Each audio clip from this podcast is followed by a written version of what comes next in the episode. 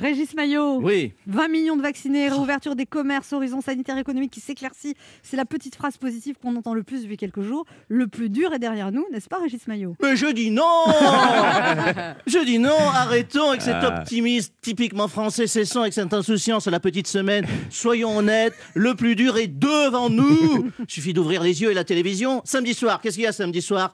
Soirée La Loose Eurovision, le Waterloo de la chanson française. On comprend mieux pourquoi chaque année France 2 décide de confier le commentaire à Stéphane Bern.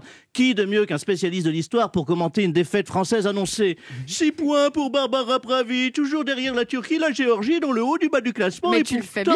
Elle était la favorite des bookmakers britanniques. Fuck the Queen. Il dirait jamais ça. Non, Et je- Barbara Pravi va gagner, d'accord? Ben, le plus dur est devant nous. Suffit de lever la tête, même le ciel est contre nous. Vous avez vu Une météo de tout simple en mois de mai. On va passer la Pentecôte en Duffelcote, à boire des spritz à moitié à poil en terrasse, avec des grêlons en guise de glaçons, à choper la crève en fêtant la fin du Covid. Vous allez dire, oui, euh, Maillot, faites partie de cette catégorie de Français qui voit toujours le verre à moitié vide. Faux, faux. Je fais partie de la catégorie qui a déjà bu le verre jusqu'à la vie. Plus rien, plus une goutte d'espoir, la bouteille est vide. À quoi bon jeter la- à la mer une bouteille alors que le niveau des océans remonte? Elle va nous revenir directement dans la tronche, la bouteille. Regardons la réalité dans les yeux. Le plus dur est devant nous et pour un bon moment. Vous- Est-ce que vous avez lu ce rapport démographique alarmant?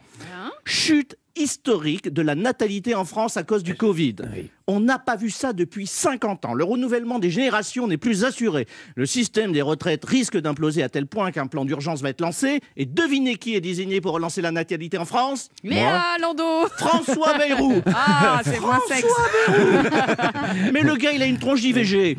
On dirait un flacon de bromure avec les oreilles décollées. Ah. Quand il parle, les spermatozoïdes font marche arrière. Il a le glamour d'un prof de gym en survêt. Il pourrait couper le cycle d'ovulation d'une lycéenne sous GSB. Et vous voulez qu'on soit optimiste? Non. Alors là, vous êtes en train de vous dire, Maillot, vous êtes baisé de la tête. Oui, c'est vrai. Alors, heureusement, les amis, tout n'est pas perdu. J'ai une bonne nouvelle. Ah, Oui. quand même voilà. Elle nous vient du Japon. Une heure d'espoir est apparue ce week-end alors que je lisais la presse.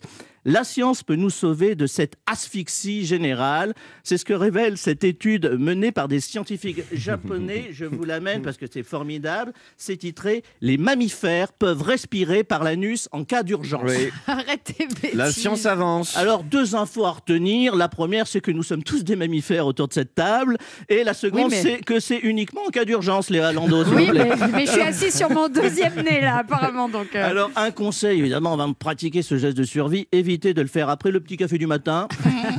Inutile d'ajouter une détresse respiratoire, une seconde détresse respiratoire. Je veux dire, à quoi bon récupérer son souffle si c'est pour perdre le goût et l'odorat? C'est un geste de survie, pas un pot d'accueil à la fistinière. Oh, moi, je me ferais bien une petite. euh, Alors si vous aussi, pour vous, la période est sombre. Si vous ne voyez pas la lumière au fond du tunnel, si vous suffoquez dans l'air ambiant, que vous avez besoin d'une bonne bouffée d'oxygène et que ce matin vous vous êtes réveillé la tête dans, le cul, eh bien un conseil, restez-y et respirez. Car c'est désormais prouvé par la science, ça fait du bien. Et comme il n'y a que les imbéciles qui ne changent pas d'avis, je conclurai cette chronique en disant, le meilleur est derrière nous. bah, moi, je me ferais bien une petite réanimation